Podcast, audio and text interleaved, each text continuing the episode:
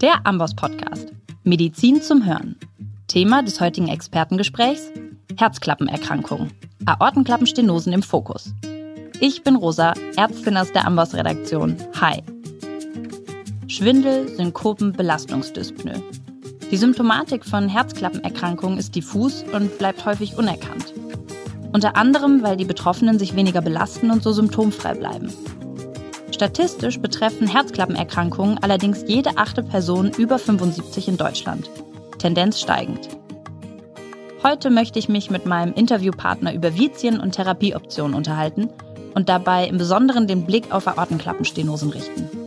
Ich freue mich, dass er zu Gast ist, der Vorsitzende der Initiative Herzklappe und interventionelle Kardiologe aus Berlin, Dr. Berus Kerat. Schön, dass du da bist. Hi, vielen Dank für die Einladung. Du hast eine kardiologische Praxis in Berlin-Mitte und operierst auch einmal die Woche in der Charité.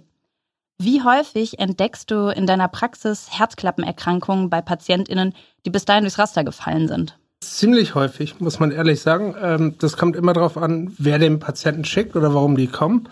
Oft hast du es so, dass irgendwelche Leute sagen, naja, irgendwie fühle ich mich nicht und irgendeiner sagt, geh mal zum Kardiologen. Und dann macht man Ultraschall und sieht eine verengte Klappe. Ich würde sagen, mm, bei denen, die kommen, ist vielleicht zu 80 Prozent das eine neue Diagnose. Und wie kommt das? Wie erklärst du dir das? A, einmal natürlich die, die schon eine bekannte Ortenklappenstenose haben. Die haben ja schon einen Kardiologen, das heißt, sie gehen wahrscheinlich zu dem. Mhm. Ab und zu siehst du, dass Leute irgendwie aus Stuttgart herziehen nach Berlin, die dann zum ersten Mal kommen oder aus der Schweiz. Und der Rest, der fällt vielleicht schon in der Notaufnahme auf. Erst in der Notaufnahme, mhm. also spät. Mhm. Was hat sich denn in den letzten zehn Jahren bei der Behandlung von Herzklappenerkrankungen getan? Oh, großartig viel. Also ich finde, die Herzklappentherapie ist so, so, da sieht man den Fortschritt der Medizin ganz toll. Mhm. Äh, mit all den positiven und vielleicht auch negativen Seiten, aber man muss sagen, vor zehn Jahren gab es für einen Patienten, der eine hochgradige Ortenklappenstenose hatte, sagen wir mal, der war so 85, und hatte noch einen Zucker und vielleicht ein bisschen Niere, keine Option mehr. Die Chirurgen haben gesagt, den zu operieren, das Risiko ist zu groß. Mhm. Und letztendlich hat man diesen Menschen gesagt, naja, die Beschwerden, die du hast, damit musst du leben.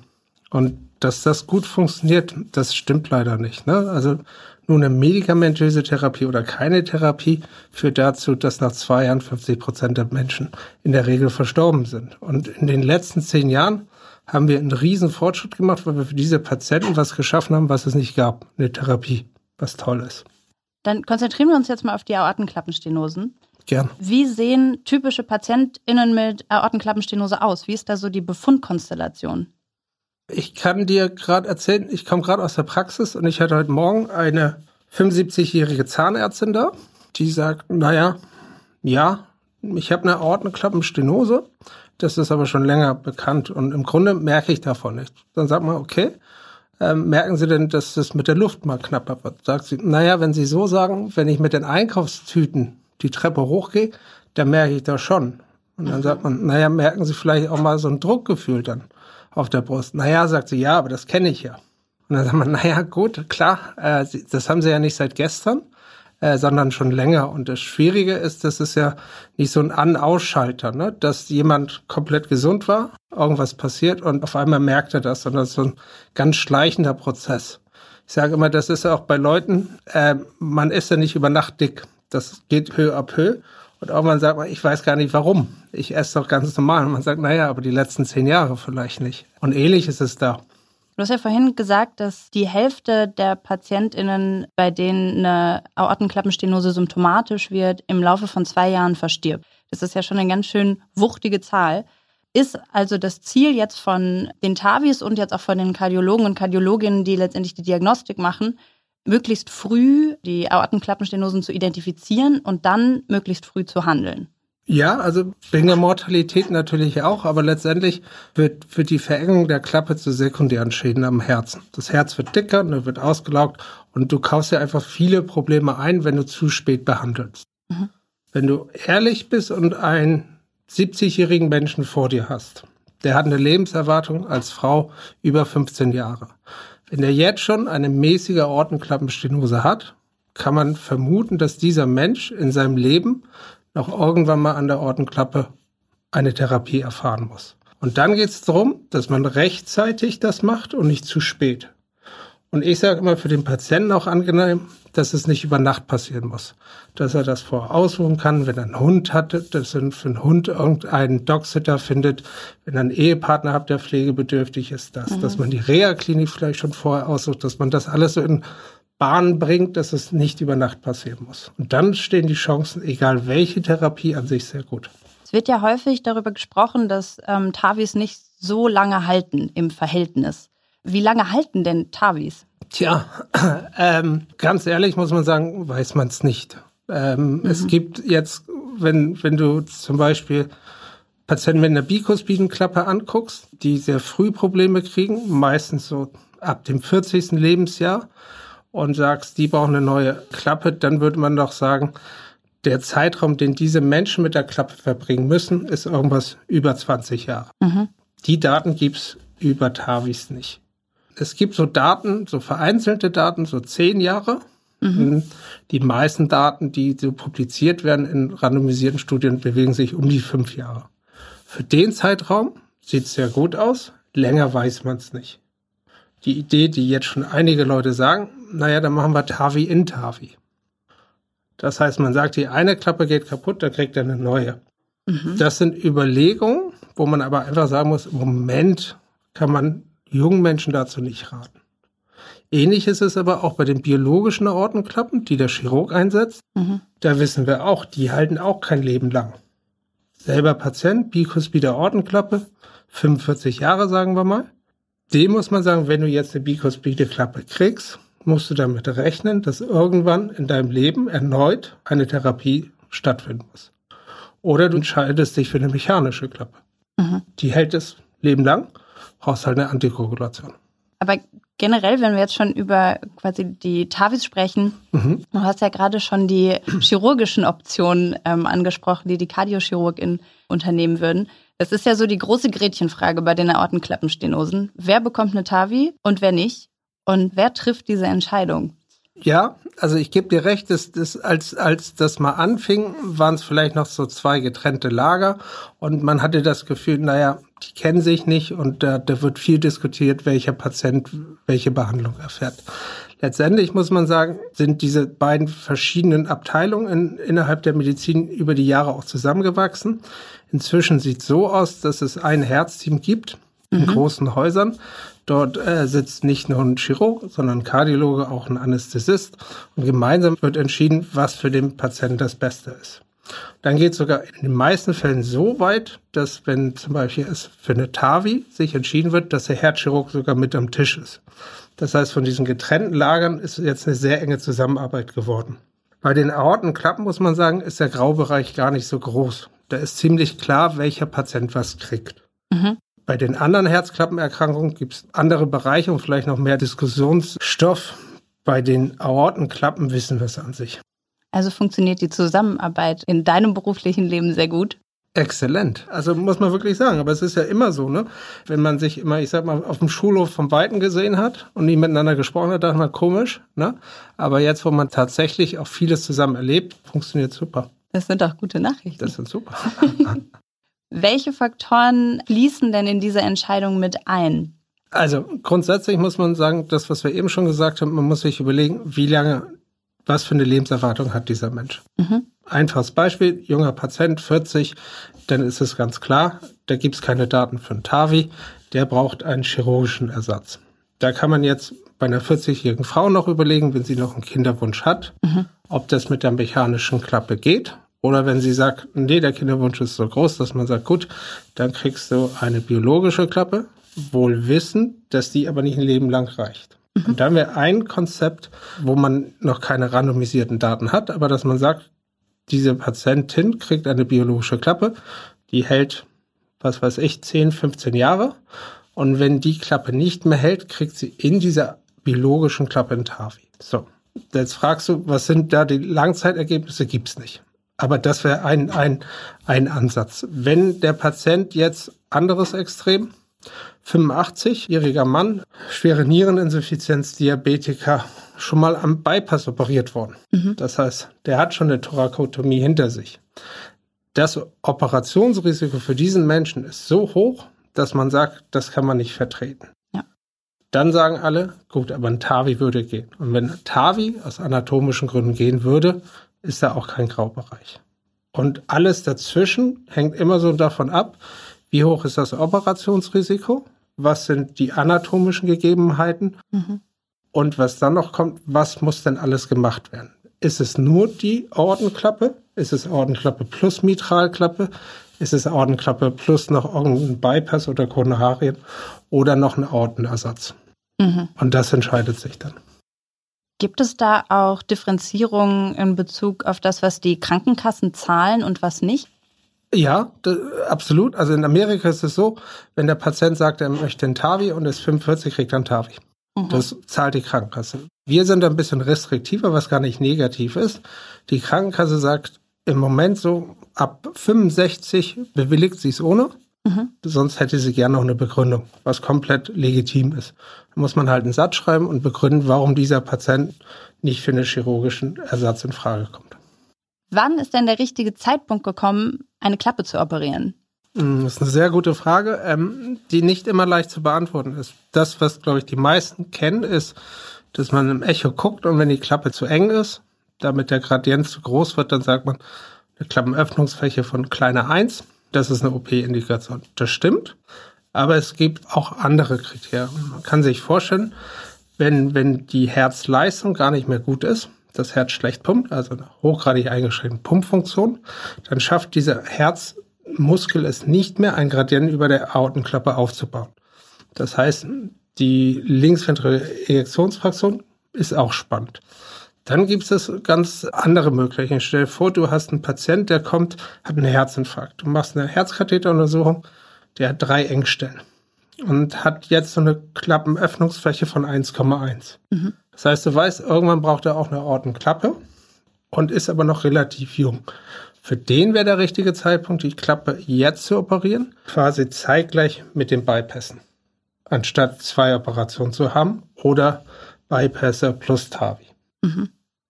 Auch häufig diskutiert sind die Komplikationen nach TAVIs. Und dazu zählen dann die dauerhafte Schrittmacherabhängigkeit von PatientInnen nach dem Eingriff und auch eine erhöhte Rate an Schlaganfällen und TIAs aufgrund von subklinischen Thrombosierungen, die entstanden sind. Wie sehr hat man diese Komplikation mittlerweile im Griff? Im Griff ist es so relativ. Fangen wir mal mit den Schrittmachern an. Wenn man sich überlegt, warum werden diese Patienten Schrittmacher abhängig? Ähm, in der Regel, es ältere Herrschaften sind, die an der Reizweiterleitung vielleicht schon Probleme haben. Man sieht man im EKG einen Linkschenkelblock und das, was dann passiert, ob der Chirurg dran geht oder der interventionelle Kardiologe, dass da, wo die alte Klappe ist, da wird die neue reingesetzt. Und das führt dazu, dass diese Erregungsweiterleitung gestört werden kann. Und dann werden die Schrittmacher abhängig. Das ist von Klappe zu Klappe ein bisschen unterschiedlich. Ähm, die zwei großen Unterschiede gibt es. Es gibt einmal eine, eine Herzklappe, die mit dem Ballon eingesetzt wird Mhm. und eine, die selbst expandierend ist.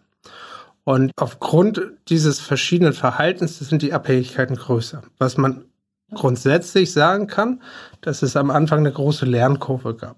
Das heißt, ganz genau hat man noch nicht verstanden, wer es braucht, aber man weiß, dass das, je nachdem, wie groß die Klappe ist, die eingesetzt wird, wie alt die Patienten sind, was die Erregungsausbreitung schon für ein Problem hat, umso häufiger ist es. Insgesamt muss man sagen, wenn man sich die Verfahren zusammen anguckt, ist der Unterschied zwischen Chirurg und interventionellem gar nicht mehr signifikant. Das heißt, die Zahlen gehen runter, sind aber hoch.